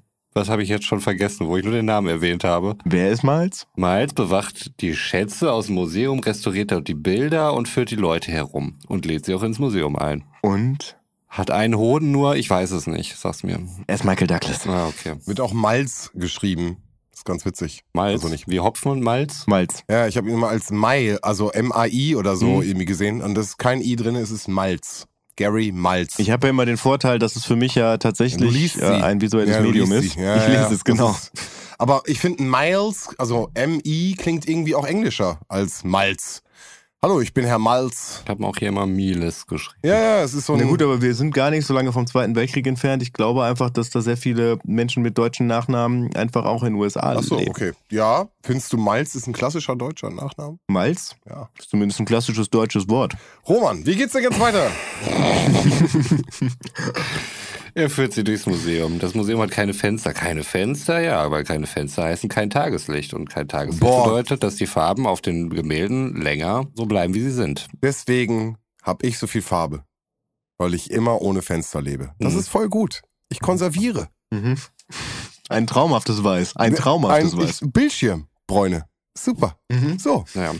Die Boys verabschieden sich erstmal und äh, hören dann wieder Letitia schreien. Nee, nee, nee. Nein, nein, nein. Da muss ich kurz rein. Gretchen. Boah, ist ihm noch die Hose gerutscht. Das war super peinlich. und Nein, aber das, das Bild. Das Bild. Die Prismen. Die Prismen. Ja, die Prismen. Also, fandst du das gar nicht spannend? Nein, wirklich nicht. Okay, schade. Und dass das Bild da steht und dass das Original im anderen Raum steht, das auch nochmal so ein Ich Gespräch. habe nur gedacht, er hat, glaube ich, über ein Vermehr-Gemälde ja, gesprochen. ja, genau. Ja, davon sprechen wir doch. Das ist schon wichtig. Ja, ich fand es halt äh, interessanter, dass es eine CPU-Generation gibt, die auch nach diesem Künstler benannt wurde. Okay, schade. Das hat mich okay. abgelenkt. Und die Prismen auch gar nicht geweibt mit dir? No Vibes. Schade. Die spielen im Buch tatsächlich nochmal eine ganz wichtige Rolle. Erzähl. Ähm, Später oder jetzt? Nee, es, also ich würde jetzt quasi Dann was nicht, dann machen wir später. Ja. ja. Ich darf es nicht äh, vergessen. Prismen. Ich erinnere mich. Das Bild Prisma. wird auf jeden Fall Mhm. für später noch wichtig. Ja, aber das ist ja halt genau an der Stelle halt auch. Und ja, egal. Ja, ich okay. habe halt keine Prismen aufgeschrieben. Das ist okay. Ich fand die Szene trotzdem nee, süß. nee, das Bild, nicht, nicht die Prismen, das Bild meinen, meinen wir jetzt auch. Ja, ja, ich habe das Bild ja aufgeschrieben. Nur über die Prismen und so weiter habe ich nichts aufgeschrieben. Ja, ich finde trotzdem, dass es akustisch schön dargestellt ist und mit viel äh, Tam-Tam besprochen wird und so. Also das finde ich schon echt schön gemacht. Genau, und wenn man sich halt über Echos beschwert, dann kann man auch mal Prismen wertschätzen. Und nochmal, in der Halle habe ich auch das Gefühl, dass wir in der Halle stehen. Ne? Also es ist wirklich akustisch, wirklich gut gemacht. Mhm. Okay, never mind. Weiter bitte. Nein, das stimmt. Ich habe ja auch nichts Negatives drüber geschrieben. Nein, okay, Soll nein. ich jetzt sagen, toll, hat jemand seinen Text gekonnt Nein, oder so? nein, aber das ist ja dann so das Raumgefühl. Ja. Okay, cool. Wir waren in der Halle und man hat's gehört, wegen dem Hall. Ja. Und Hall kommt nämlich von Halle. Ich bin halt Audioexperte. Was soll ich denn hier machen, ey? Götz macht hier äh, literarische Sachen. Ich muss halt auch für die Audio Ja. da sein. Ich habe hier Audio gehört. Ja, könntest du sagen, Marcel Reich-Ranitzky hier. Nein. So, wo waren wir denn? Letitia hat geschrieben. Mal wieder. Ich könnte wahrscheinlich in jeder x-beliebigen Stelle hier ansitzen. Ach ja, Letitia hat geschrien. Ähm, so auch hier. Eine Spinne lief über Letitias Fuß und zwar eine Tarantel. Genau, jetzt kommen wir nämlich zur Vogelspinne. Naja, eigentlich nicht. Eigentlich war es eine Tarantula. Oh, Entschuldigung, aber ich lag ich ja total daneben. Nee, nee, Im nee, nee, Hörspiel nee, nee. sagen sie Tarantel. Genau, aber das ist ein Übersetzungsfehler. Das heißt, äh, die Tarantula ist noch gefährlicher als die Tarantel oder Nee, es, nee, die Tarantel ist einfach eine in Italien vorkommende Spinne, wenn ich das richtig in Erinnerung habe. Und die Tarantula ist das Ami-Wort für Vogelspinne. Ah, okay, alles klar. Ja. Ja. Dramatische Szene an der Stelle. Super dramatisch, super dramatisch alles wieder. Ja, wie wär's, denn, wenn du eine Spinne auf dem Fuß hättest? Alles gut. Wird er so streicheln. Ich kenne Roman doch. Roman streichelt alles. Roman ist der Streichler. Nee, jetzt ehrlich. Ich bin die Person hier, die die Spinne immer vor die Tür setzen muss, weil die, sich keine andere dran Eine traut. Vogelspinne würdest du anfassen? Ich habe hier schon 100 Vogelspinnen rausgetragen, Sven. Lol, Alter, ganz bestimmt. Was du Vielleicht war es ein. Weberknecht oder so, weiß ich doch nicht genau. Jetzt nagelt mich doch nicht auf irgendwelche Details fest. Ja, eine Spinne am Fuß ist super gruselig, auf jeden Fall. Darauf können wir uns einigen. Ich habe Okay. gebibbert. Ich habe mich eingeschissen, aber ich habe es hier nicht als Notiz hingeschrieben, weil ich es peinlich fand. Aber jetzt hast du mich trotzdem dazu gebracht, es hier öffentlich zu droppen. Vielen Dank, Sven. Nein, ist okay. Ich werde, ich werde am Ende auch noch was droppen. Bitte. Ich habe schon den Eminem-Move gemacht, alles Ja. schlecht über mich gesagt. Du kannst nichts mehr sagen. Und jetzt sagt dem Publikum, was sie noch nicht wissen über mich. Okay, bitte. So, äh, bei der ganzen Aufregung, ähm, habe ich jetzt geschrieben, boah, es gehen wieder. Das klingt so, sie ist super aufgeregt, hat eine Spinne am Fuß, die gucken, zucken mit den Schultern und gehen weg und irgendwer rennt dann noch durchs Maisfeld. Ja, ja. Ja. Aber das stelle ich mir richtig geil vor. Du kennst doch das Bild von oben, wenn du so guckst und das Mais, der Mais so rechts, links, rechts, links, weißt du? Naja, aber die hatten, glaube ich, keine Drohnen und konnten nicht diese Aufnahme so easy machen. Du siehst das doch. Kannst du so drauf gucken. Das ist ein Hang. Genau. Genau, das ist ja das Interessante an dem Maisfeld. Das ist ja nicht so glatt wie, du darfst dir das nicht vorstellen, wie du dir Maisfeld Das ist ja am vorstellst, Hang. weil das, das ist ja Mhm. das, was Justus so auf äh, äh, interessant fand, dass es halt wirklich am Hang Oh. liegt und du von oben da das ist drauf ein gucken interessantes konntest. Maisfeld. Und ja, Das sagte Und jetzt der- doch noch am Anfang. und das, das, äh, dieser Typ, der ist tatsächlich, der, der taucht ja nachher doch mal auf. Der rettet ja die drei Fragezeichen, der da Ja. Ich weiß, das ist auch ziemlich. Ist schon creepy. wieder hart. Wo ist denn das gespoilert? Der wird halt, Jetzt, was ist, die werden gerettet. Allein das ist ein Spoiler. Wenn du mir das erzählen würdest, bei dem nächsten Film nicht gucken würde, ah, ah, die, die Hauptpersonen werden außerdem gerettet. Ich meine, es gibt noch 250 Folgen von denen, aber deswegen muss das ja trotzdem nicht sein. Aber Götz geht ja auch immer davon aus, dass äh, die Leute, die das hier hören, die Geschichte auch schon gehört haben. Ja. Oder sich das hier an und denken, no fucking way. Oder die denken sich, ja, total gut. Weiß ich nicht. super, was der Roman so über die Folge denkt. Ich weiß nicht, was ihr da draußen denkt. Schreibt uns doch mal, was ihr denkt. Würde mich interessieren. Was, was denkt ihr überhaupt? Auch gerne über alles. Muss nicht um die drei Fragezeichen gehen. Wäre mir sehr recht. Aber fahren wir erstmal fort hier. Genau, äh, der, der Typ, der da geflohen ist, da steht jetzt mal die Frage, hat er die Tarantel hinterlassen? Wie Götz eben schon gesagt hat, nein. Das wird wohl nicht so sein. Aber zu dem Zeitpunkt denken wir noch, möglicherweise hat er die Tarantel hinterlassen. Oder sie. Wir wissen es ja noch gar nicht. Also, wer hat sie beobachtet? Und warum? Werden wir leider nie erfahren, weil das Hörspiel an dieser Stelle vorbei ist. Schade. Nein, es ist der nächste Abend. Das könnte wirklich der Seitenwechsel der Kassette sein. Ich bin mir nicht gerade, äh, wirklich, es könnte wirklich Das sein. ist jetzt auch die Hälfte hier Ja, meiner ja. Aufzeichnung. Klassische Hälfte eines Buches. Definitiv. Ja. Ja. Nächster Abend, wir sind mal wieder bei Dr. Woolley, dem alten Ameisenfreund und ähm, Letitia tut das, was sie die ganze Folge tut. Sie schreit mal wieder und ähm, alle rennen dorthin und die Vogelscheuche ist zurück, die lebendige. Alle sind erschrocken und äh, da wird's dann wirklich heftig, weil sie hat so eine Sense in der Hand und hätte just fast den Kopf abgeschlagen. Was Just auch nochmal sagt und Bob oder Peter dann wiederholt und Just dann einfach kommentiert mit, ja, habe ich doch gerade gesagt. Das fand ich witzig. Komme mir manchmal vor wie hier im Podcast, ja. Okay. Und ich schätze mal, dass das wird was gewesen sein, was nicht im Skript stand, sondern was, was Oliver Rohrbeck quasi dann äh, gesagt hat, weil er sich dachte, ja, das habe ich doch gerade gesagt.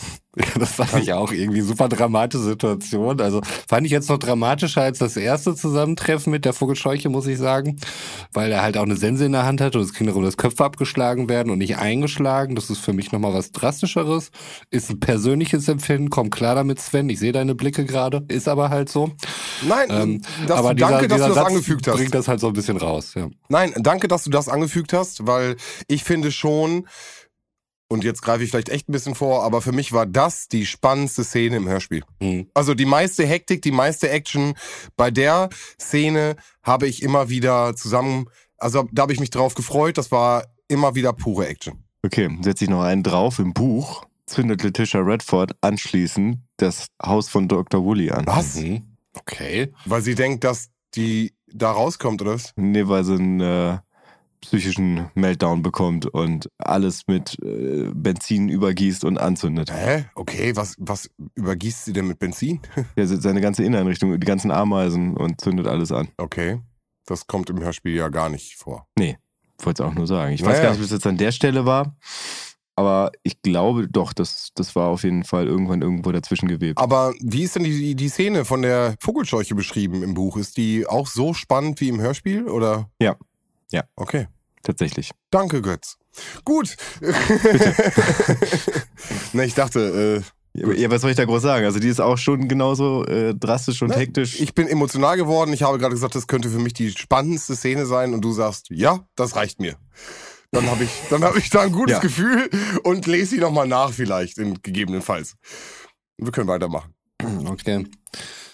Letitia ist immer noch äh, sehr geschockt. Äh, Mrs. Burroughs kommt zu ihr. Mrs. Burroughs ist übrigens eine von dem Dienerpärchen, wie es glaube ich auch so beschrieben wird. Mhm. Ähm, und äh, beschwichtigt das Ganze, ah, ist alles irgendwie ein bisschen quatschig und so. Also es ist schon relativ schroff, ist jetzt nicht irgendwie so Sie eine mitfühlende. Art, nicht so Genau. irgendwie so, das wird schon wieder oder so, sondern was ein Quatsch, komm mal klar. Äh, in die Richtung ruft die Polizei.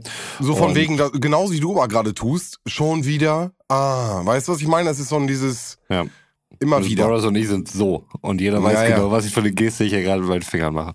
Ah, genau. Ja. Ja, dann, Alles, alles Quatsch. dann weißt du ja Bescheid. Aber am, am Ende. ja, ja, genau, dann nicht mehr. dann nicht mehr.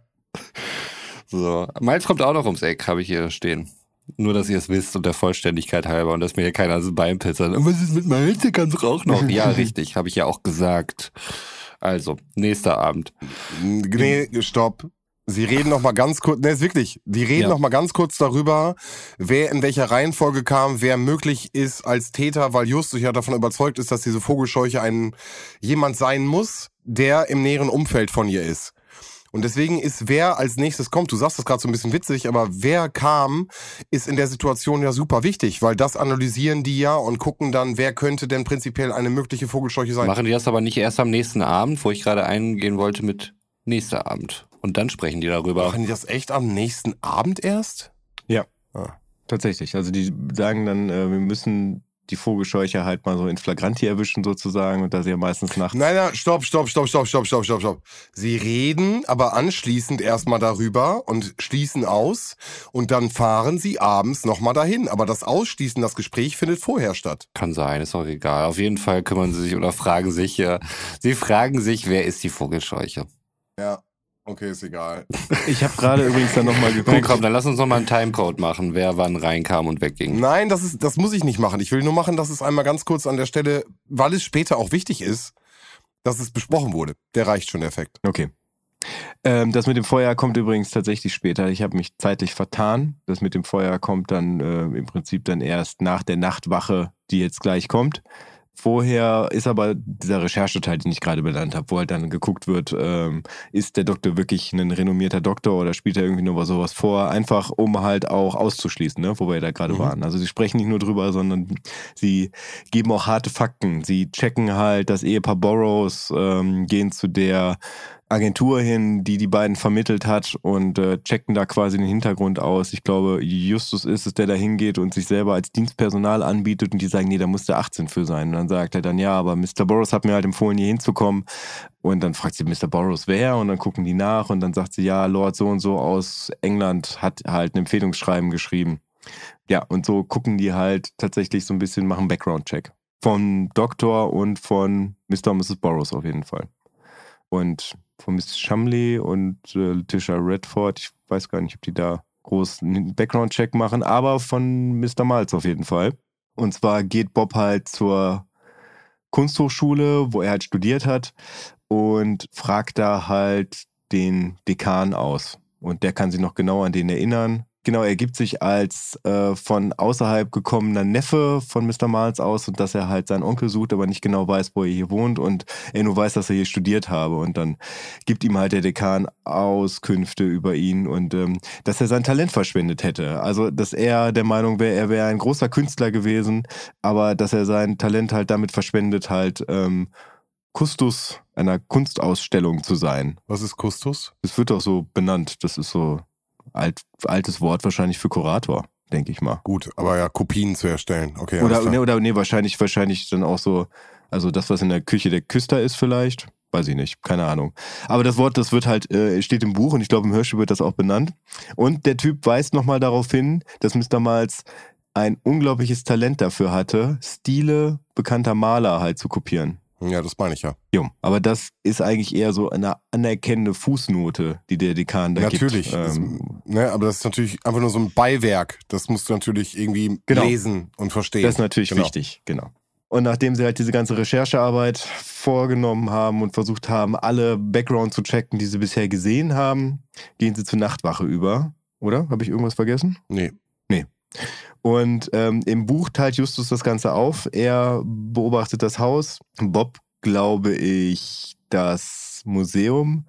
Und Peter soll den Hang im Auge behalten. Und dadurch sind sie halt getrennt, nicht wie im Hörspiel, wo sie halt zusammen unterwegs sind und äh, kommunizieren über Walkie-Talkies miteinander. Und irgendwann kommt dann halt ein Auto angefahren und Peter, nachdem er am Anfang mit Bob und Justus noch kommuniziert hat, traut sich halt nichts zu sagen, weil äh, der Fahrer des Autos könnte ihn halt hören. Und der Fahrer hält dann vor einem verlassenen Gebäude an, steigt aus, geht in das Gebäude rein und wacht. Also er sitzt da einfach nur, raucht eine Zigarette und äh, die Fenster sind auf, weil wir wir sind ja in Kalifornien, da regnet es und bindet es ja nicht so. Das heißt, äh, er hört alles, was draußen passiert. Peter schleicht sich ganz vorsichtig an den LKW ran und überprüft den und stellt fest, ah, der ist ja voll mit äh, Geräten, um einen Pool zu reinigen. Wahrscheinlich auch ein Skimmer dabei, wer weiß. Riesenersparnis. Riesenersparnis. Aber wissen wir da an der Stelle schon von der Hütte oder ist das nicht erst später, dass Justus in der Umgebung guckt und dann sagt, äh, man könnte sich hier gut unterstellen? War noch nicht, ne? Also Nee, das nee, ist nee. Auch re- relativ explizit, dass es ja auch um Professor Wohles Schuppen, an dem er dann Ja, hält. genau, ne? Wurde genau, das dann genau. einfach nur als leerstehendes Gebäude jetzt im Buch beschrieben oder wird es auch mit, mit Professor Woolley in, in Verbindung gebracht? Oder ist das alles nochmal davor gelagert, diese ganze Handlungsstrang? Nee, nee, nee, nee, nee. Das ist nochmal ein anderer Schuppen, nicht der mit Ja. Dr. Woolley.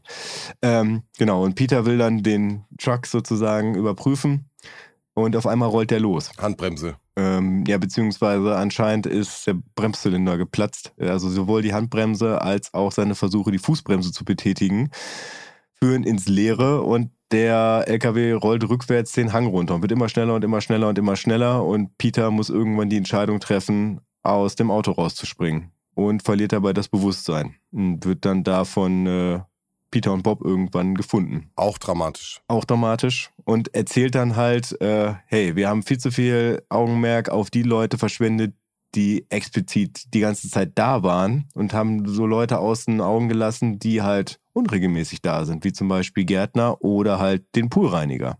Weil die haben ja auch tatsächlich regelmäßigen Zugang zum Anwesen, wissen, wie die Abläufe da sind, wissen, äh, wie man sich übers Gelände bewegen kann, ohne dass man gesehen wird, wie man halt vom Gelände verschwinden kann. Ja, dann sind einfach nur nicht die ganze Zeit 24-7 da, wie jetzt zum Beispiel das Ehepaar Burroughs, Miss Chumley, Miss Redford.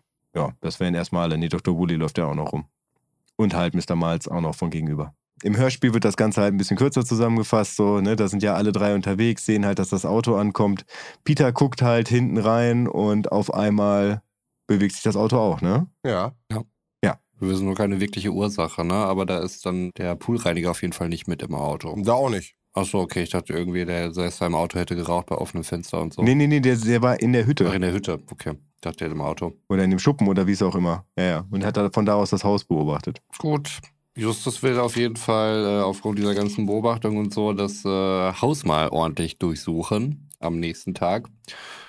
Gesagt, getan. Nächster Tag, wir befinden uns am Haus. Alle äh, Bewohner des Hauses sind soweit beschäftigt, was ihnen die Zeit gibt, das Haus zu durchsuchen. Zum Teil auch in dem Haus beschäftigt, soweit ich das verstanden habe. Korrigiert mich, wenn ich da falsch bin. Die waren jetzt nicht alle außer Haus, ne?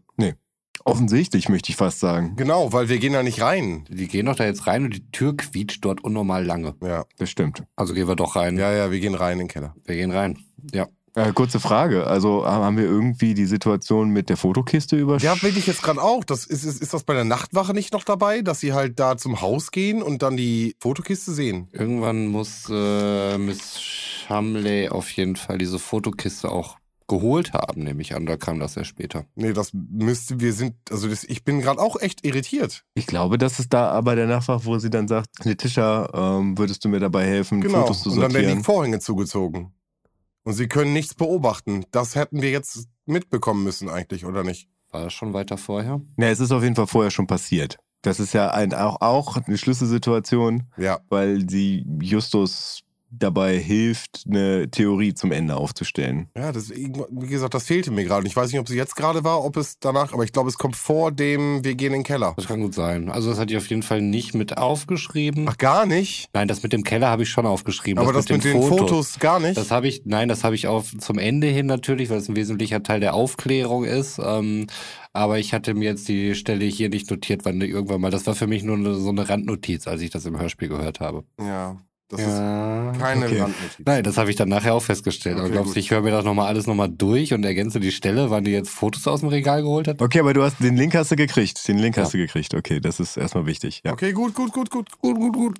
Ja, jetzt ist übrigens, übrigens auch ein Unterschied zwischen Buch und Hörspiel. Im Hörspiel gehen sie in den Keller runter, sehen den Tunnel. Nee. Wie nee? Erstmal kommt das Feuer. Das ist im Hörspiel tatsächlich komplett vorher. Nicht? Ich dachte, sie sehen den Tunnel, äh, sehen dann das Feuer, gehen dann in den Nebenkeller und werden von der Vogelscheuche eingesperrt. Im Buch ist es so, dass sie tatsächlich ähm, nach drüben gehen, durch den Tunnel durch, der ja nun mal bis ins Museum rüberführt und da sehen, dass alle Bilder halt verschwunden sind. Nee. Habe ich hier so nicht. Nee, also die Nee. gehen halt in den Keller, sehen, dass es diesen Tunnel dort gibt und ähm, sind dann aber noch nicht im Museum, aber vermuten, dass es halt irgendwie bis zum Museum führt und äh, dann fängt irgendwie alles zu Ach nee, nee, nee, nee, nee, nee, nee, stimmt, stimmt, stimmt, stimmt. Das, das passiert auch erst später. Entschuldigung, Entschuldigung, Entschuldigung. Ja, also ich glaube, sie sind im Keller, sehen den Tunnel, riechen dann irgendwie Feuer und ähm, Lackgeruch, gehen dem Ganzen nach, sehen dann halt das alte Al- Öllappen. Öllappen irgendwie da angezündet werden oder welche, die in Terpentin Mhm. eingetaucht sind. Und dann fällt die Tür ins Schloss Mit einem Lachen. und äh, man sieht Ja. noch die Vogelscheuche. Und da finde ich tatsächlich Peter, also das finde ich wirklich sehr, also wie die, wie die Stimme da überschlägt, wie er so sagt, oh, die Vogelscheuche. Mhm. Das finde ich da sehr gut. Das fand ich, hat mich sehr beeindruckt. Zu der Zeit hat Jens Wawracek, glaube ich, auch schon äh, Schauspielunterricht in den USA genommen. Ah, ist das so? Ja, Mhm. weswegen er, äh, was das Sprechen angeht, äh, den anderen immer ein bisschen voraus war. Und äh, ja, dann sind sie im Buch dann erstmal eine geraume Zeit dort gefangen, versuchen dann halt erst auf eigene Faust da wieder rauszukommen, aber äh, der Schließmechanismus wurde manipuliert von der Tür und so müssen sie dann warten und irgendwann hören sie dann Geräusche unten im Keller und sie machen sich bemerkbar und dann geht die Tür auf und dann stehen da Letitia Redford und der Poolreiniger, dessen Namen ich mir jetzt nicht gemerkt habe. Ich glaube, er ist Eigner oder sowas. Ich weiß gar nicht, ob der Name des Poolreinigers überhaupt genannt wird im Hörspiel. Nee. Ich wüsste jetzt auch keinen Namen direkt auf ad hoc. Ich hatte nämlich ja noch notiert, können wir dem bitte einen Namen geben? Poolboy. Ich glaube, Agnir. Nennen wir ihn Agnir. Mr. A Agner. Mr. Agner. M- Willem Fricke. Meine Pubertät, Mr. Agner. Ja. Mr. Mr. Agner. Ja. Und da sind wir quasi in einer Situation, die im Hörspiel halt ein bisschen kürzer dargestellt wird. Und ich weiß gar nicht, gehen sie dann überhaupt noch? Also hört man, wie sie rübergehen ins. Sie gehen nicht mehr ins Museum. Nein. Sie gehen nicht mehr ins Museum, genau. Das machen sie nämlich im Buch tatsächlich, aber erst jetzt, wenn Mr. Agnir und äh, Letitia Redford dabei sind, gehen sie ja durch diesen Tunnel. Soweit ich das in der also richtig in Erinnerung habe, dieser Tunnel, der ist nicht neu gebaut, sondern das ist ein alter Fluchttunnel, der da verschüttet wurde und einfach wieder freigelegt wurde. Das heißt, die haben da jetzt keinen neuen Tunnel hingebaut, sondern haben halt einen alten, existierenden freigelegt und nutzen den dann halt, um von dem Anwesen rüberzukommen zum ähm, Museum. Und zwar kommen die dann unten in den Kellerräumen raus. Äh, und zwar der einzige Teil des Gebäudes, der nicht alarmgesichert ist. Das heißt, äh, absolute Schwachstelle. Und dort wurde dann halt, ja, alles ausgeräumt. Und äh, der Poolreiniger erklärt dann auch, dass er dann halt gesehen hätte, dass das Ehepaar Burroughs mit einem äh, Leihwagen und einem Leihanhänger vorbeikam und er sich schon gewundert hat, was sie damit sollen. Und er hat auch gesehen, dass die drei Fragezeichen ins Haus gehen, aber dass sie nicht wieder rausgekommen sind. Und das hat ihn stutzig gemacht und deswegen hat er nach ihnen gesucht. Das Ehepaar Burroughs ist weg. Vorher hat sich der Museumskustos Mr. Malz hat sich abgemeldet, hat gesagt, dass er jetzt in den Urlaub fährt und das Museum halt geschlossen wird. Das haben wir auch unterschlagen, fällt mir gerade auf. Und deswegen äh, wäre überhaupt nicht aufgefallen, dass das Museum ausgeraubt wurde. Ja, Justus fällt dann auf, als sie wieder zurückgehen in das Anwesen von Letitia Redford, dass A, um den Vermehr von Mrs. Chumley ein Schatten zu sehen ist. aber auch, dass Mrs. Chumley ähm, von den Prismen im Museum halt erzählt. Und er sich halt da stutzig fragt, wie äh, hat eine Rollstuhlfahrerin es überhaupt geschafft, da hinzukommen. Also es kann natürlich sein, dass Mr. Miles da sehr drüber ähm, geschwärmt hat weil die beiden nämlich äh, gefühlt einmal am Tag miteinander Schach spielen. Ich glaube, der kommt so zwei, dreimal die Woche vorbei und dann, äh, dann spielen sie halt irgendwie eine Partie er hat damals auch dafür gesorgt, dass sie halt die Kopie des Vermehrs bekommt, weil immer wieder mh, hm, Studenten, Kunststudenten ins Museum kommen, um da halt Kopien von den Originalen herzustellen. Aber eine Voraussetzung ist immer, sie dürfen nie die gleiche Abmaßen haben wie das Original, damit man die Kopie halt immer noch unterscheiden kann. Mhm. Deswegen ist es so, dass halt der Vermehr, den Mrs. Chumley hat, größer ist als das Original. Ja, das ist gleich wichtig. Die Informationen kriegen wir erst ganz spät äh, durch Justus Erkenntnis an der Wand, aber ja. Genau, Mist Justus findet dann aber noch ein Notizbuch, in dem halt diverse Vermerke des Ehepaar Burroughs sind, unter anderem das Wort goldenes Vlies.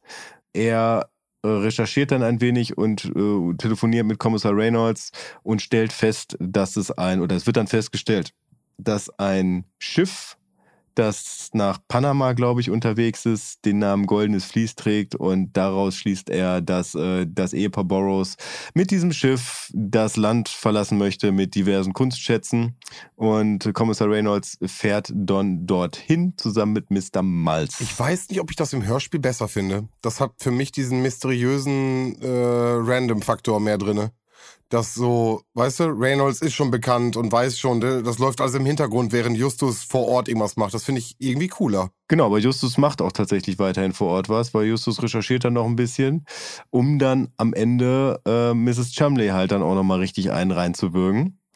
Weil, also es gibt ja da tatsächlich mehrere Kriminelle, die eigentlich überhaupt nichts miteinander zu tun haben.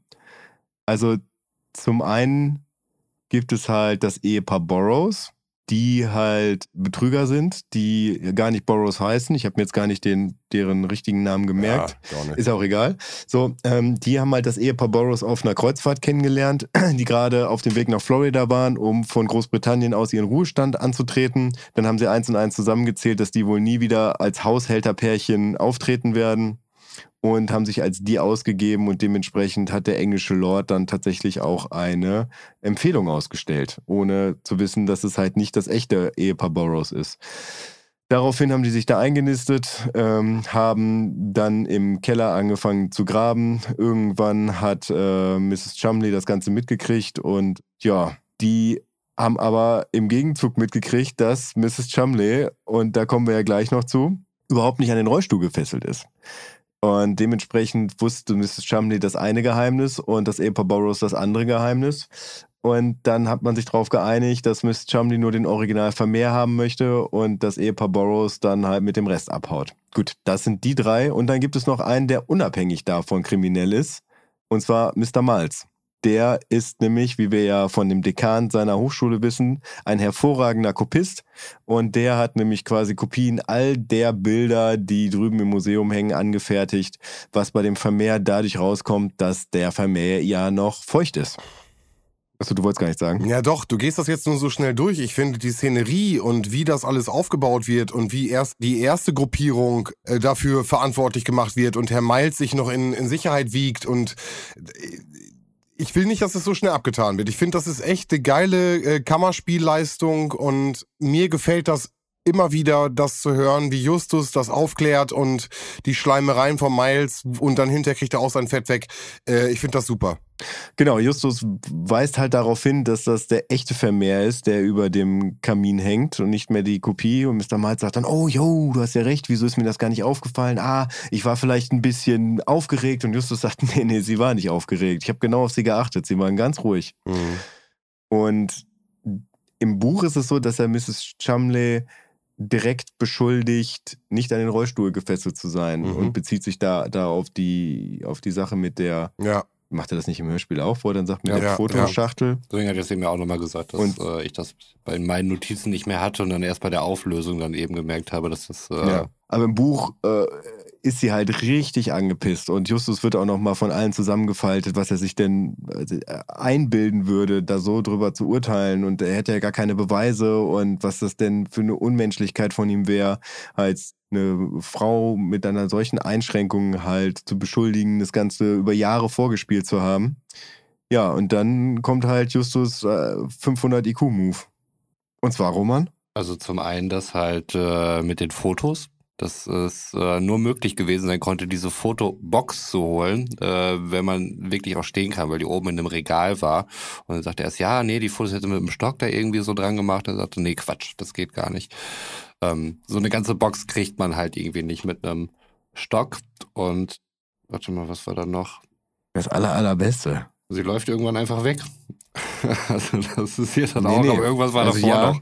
Aber das Weglaufen ist auf jeden Fall Genau. noch. Ja, genau, irgendwas war davor. Sie haut wutentbrannt in ihr Zimmer ab mit dem Rollstuhl, rollt da rein, macht die Tür zu und im nächsten Moment geht die Tür wieder auf und sie sagt, du, keine Ahnung was, du hast das mit Absicht gemacht. Mhm.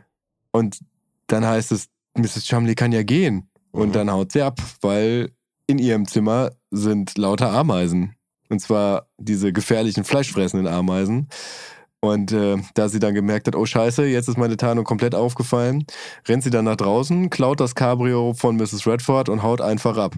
Irgendwann geht ihr aber der Sprit aus. Sie versucht dann einen Ring bei einem Pfandleiher zu veräußern, hat aber keine Ausweispapiere dabei, möchte Bargeld haben. Das ist dem Typen nicht koscher, der ruft die Polizei. Und so wird sie gefasst. Ach so, vielleicht äh, hast du anhand des Hörspiels rausgehört, wer die Vogelscheuche war. Meinst du mich jetzt oder was? Ja, ja. War das eine rhetorische Frage? Natürlich nicht. Was schätzt du denn? Vielleicht dieser äh, Malz? Nee, gerade der nicht. Alle anderen schon, nur der Das nicht. war auf jeden Fall nicht der, der äh, Poolreiniger, den ich sehr merkwürdig finde, weil er zum einen keinen Namen hat und äh, warum hängt er die ganze Zeit bei irgendwelchen ehemaligen Kunden rum und beobachtet das alles? Den fand ich eigentlich sehr verdächtig. Ach so, das kann ich Das dir sagen, Hörspiel auch gesagt. weil er Mr. Burroughs erwischt hat, wie er mit einer Schubkarre voll Dreck aus dem Keller kam und der ihn halt sofort gefeuert hat. Ja. Und ihm das komisch vorkam, weil auch Mrs. Chumley halt an der Entlassung halt festgehalten hat. Und jedes Mal, wenn er versucht hat, Miss Stratford anzusprechen, wurde er davon abgehalten. Es wurde mal gesagt, sie hätte gerade keine Zeit. Also hat er sich gesagt, Mensch, das behalte ich mal im Auge. Mhm. Hätte er sich mal um eine neue Anstellung gekümmert in der Zeit. Hat er wohl nicht nötig gehabt. Weiß ich nicht, so als Poolreiniger. Wenn es einem so weh tat, wenn man da gefeuert wird. Hm. War bestimmt auch hier Pinke Pinke. Ja, ist auch Berufsehre. Dem geht das noch nah. Also wer war die Vogelscheuche? Kommt, ich kann es nicht mehr länger aushalten, bitte sagt's mir. Mrs. Chumley, Mr. Burroughs und Mrs. Burroughs. Alle zusammen. Ja, an unterschiedlichen Orten ja, und Momenten. Krass.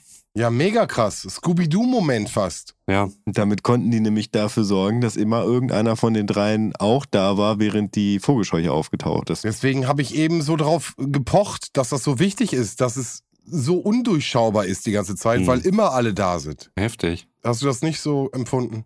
Kommen wir vielleicht gleich bei meinem Fazit zu. Ja, dann. Also, pro Länge unter 45 Minuten. Fand die Story ganz gut. Auch die Anzahl der Charaktere hat für mich alles gestimmt, alles soweit überschaubar. Ähm, keine wirklichen Plotholes. Also ich hatte jetzt nicht gefühlt, dass im Buch eine komplett andere Geschichte nochmal erzählt wird, als es hier im Hörspiel der Fall war. Und das Ende war eigentlich relativ befriedigend, weil jeder bekommen hat, was er verdient hat. Contra. Entschuldigung, ganz kurz bevor du was sagst. Das ist genau mein Call gewesen. Genau das. Nicht, es sind viele Menschen, aber nicht zu viele. Es ist äh, eine gute Geschichte. Also ich habe genau das ganz am Anfang gesagt, dass ich glaube, und jetzt bin ich gespannt auf dein Kontra. Der Tischer nervt ein wenig und der Titel passt nicht.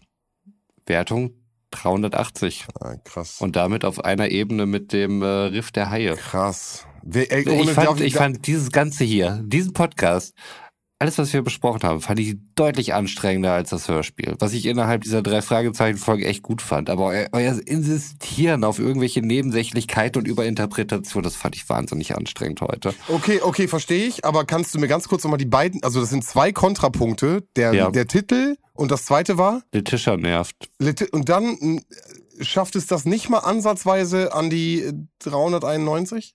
Also vielleicht muss man fairerweise sagen, dass Roman bei der 391 so von dir eingeschüchtert wurde, dass es deine Lieblingsfolge ist, dass er aus Angst davor einfach irgendeine Zahl genannt hat. Das war auch Folge 3. War das so? Kann sein. Ja. Was, wenn, da war ich noch jung, da wusste ich nicht, was ich tue, wo das alles drauf hinausläuft.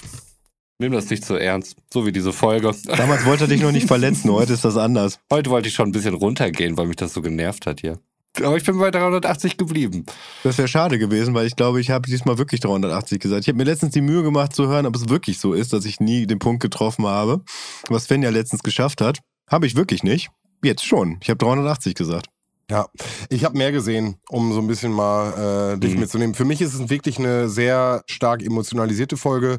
Äh, gucke da komplett mit einem nostalgischen Blick drauf. Äh, ich hatte es eben schon ein bisschen angedeutet. Das war wirklich einer der Folgen, die ich angemacht habe, weil ich wusste, ich werde mich heute gruseln. Ich habe mich gegruselt, regelmäßig äh, die Decke über mich drüber gezogen. Ich hatte da wirklich absolute Gruselemotionen. Die Schreie von Britisher, die Vogelscheuche, die angreift, äh, der Typ, der einfach mit einem Stein für Justus steht, äh, war für mich als Kind absolut krass und ähm, ich weiß nicht, wie oft ich sie gehört habe, wirklich nicht, aber es ist definitiv eine, die unbedingt in den Top Ten von mir genannt werden muss äh, und einer meiner Juice-Folgen, auf jeden Fall. Deswegen ähm, habe ich mir hier gewünscht, auch wieder dieses Kammerspiel am Ende und diese Aufklärung von Justus fand ich, äh, finde ich super. Wie gesagt, ne, hatte ich auch nichts gegen einzuwenden, fand ich auch gut, ne, war alles gut aufgelöst. Ähm, dieser ganze Gruselfaktor kann ich halt verstehen, Ja. dass man das als Kind und das schien ja auch einer deiner ersten Folgen gewesen zu sein. Also wenn man jetzt äh, die Kassette bedenkt und es schon sehr, sehr lange in deinem Besitz ist. Mhm. Von daher, äh, ja, nimmt man das einfach anders wahr, aber dieser ganze Gruselfaktor, äh, der verfing jetzt bei mir halt einfach nicht so. Es ist nicht so, dass ich mir nicht vorstellen kann, dass es Kinder irgendwie gruselig finden. Das kann ich mir schon vorstellen. Ähm, aber jetzt nicht so krass, dass es für mich jetzt irgendwie die, die Wertung noch weiter nach oben treiben müsste. Ich will nicht sagen, dass ich das auch noch mit älteren Jahren gruselig fand. Aber nein, äh, natürlich für Kinder äh, sehr gruselig an der Stelle. Äh, wie gesagt, für mich wirklich echt an der Stelle vielleicht ein nostalgisches Ding und deswegen dachte ich, mit dem Mhm. Kammerspiel schaffe ich es äh, dann doch nochmal an die Karpatenhund-Folge ranzukommen. Du hast ja meine Kontrapunkte gesehen, die habe ich mir ziemlich äh, aus dem minimal. Hintern gezogen, auf jeden Fall. Also von daher alles gut. Ähm, gibt's nichts zu bemängeln. Aber ist jetzt 380 das neue 390?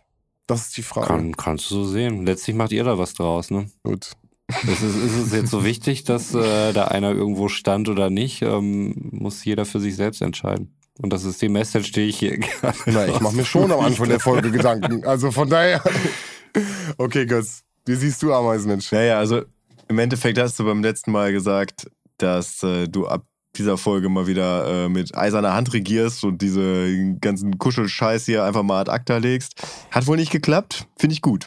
Finde ich tatsächlich gut. Also ähm, ich habe da dir so äh, Punkte, die, wo ich mir dachte, wow, die sind ja echt wichtig irgendwie für die Komplettheit des Hörspiels und ich fand halt, Letitia, ich fand, die nervte gar nicht. Also die hat halt sehr viel Raum eingenommen, aber ich fand halt, dass, dass sie das sehr gut rübergebracht hat. Auch gerade so diese, Panischen Momente. ja, nicht nur diese panischen Momente, sondern auch diesen Status, den sie hat, diesen gesellschaftlichen, dieses reiche, ich habe eigentlich überhaupt nichts zu befürchten, deswegen mache ich mir halt Probleme dadurch, dass ich halt ein bisschen dramatisch und panisch reagiere. Also, was ja oft so dargestellt wurde in der Zeit. Alle Rollen, das haben wir zum Anfang auch gesagt, sind super unterscheidbar. Von dem alten Ja. Wissenschaftler zu dem pickigen äh, Museumstypen, die etwas raue äh, Angestellte, die Person im Rollstuhl. Also ich finde, alle Stimmen sind gut unterscheidbar. Ich finde das super in dem Hörspiel. Echt ganz tolle Sprecher und Sprecherinnen. Ja, ich wollte einfach nur mal sagen, also, ich hatte zwischendurch Angst und am Ende hast du mir die Angst genommen. Ich jetzt, oder was? Ja, ja. Moi? Bon, Monsieur? Moi? Pourquoi? Wenn ihr da draußen keine Angst habt vor der nächsten drei Fragezeichen-Folge, ich habe schon ein bisschen, wer weiß, was da kommt und äh, wessen Kindheit dann möglicherweise nicht ordentlich genug gewürdigt wird. Zieht euch im nächsten Jahr rein. Ich wünsche euch erstmal alles, alles Gute fürs neue Jahr. Ich finde es cool, dass ihr uns hier folgt. Ähm, sehr viel mehr auf unseren regulären Kanälen, äh, why so ever, aber ich, ja, ich finde es trotzdem krass und äh, kommt gut rein ins neue Jahr. Ähm, ihr wisst, wie es weitergeht, zumindest bei uns. Ähm, schätzt die Konstanz. Wenn ihr Konstanz liebt, dann müsst ihr uns weiterhin folgen. Also tut das doch bitte. Bis dahin, haut rein. Ciao. Ich war übrigens noch nie in Konstanz. Na, ich auch noch nicht. Doch, war ich schon. Konstanz. Okay. Egal. Ähm, ich verabschiede mich auch, äh, wünsche euch auch frohes Fest. Äh, für mich war das diesmal ein spezial gelagerter Sonderfall. Vielleicht zu speziell. Ich habe keine Ahnung. Äh, erzähl's uns. Ich bin raus. Fahrt vorsichtig. Gute Fahrt. Kommt gut rüber. Ja, und auch ich verabschiede mich aus dieser Folge der dritten Abfahrt und aus diesem Jahr 2022 und wünsche euch einen wunderschönen guten Morgen, einen wunderschönen guten Vormittag, einen wunderschönen guten Mittag, einen wunderschönen guten Nachmittag, einen wunderschönen guten Abend oder wie in meinem Fall gleich eine wunderschöne gute Nacht. wann immer ihr das hört.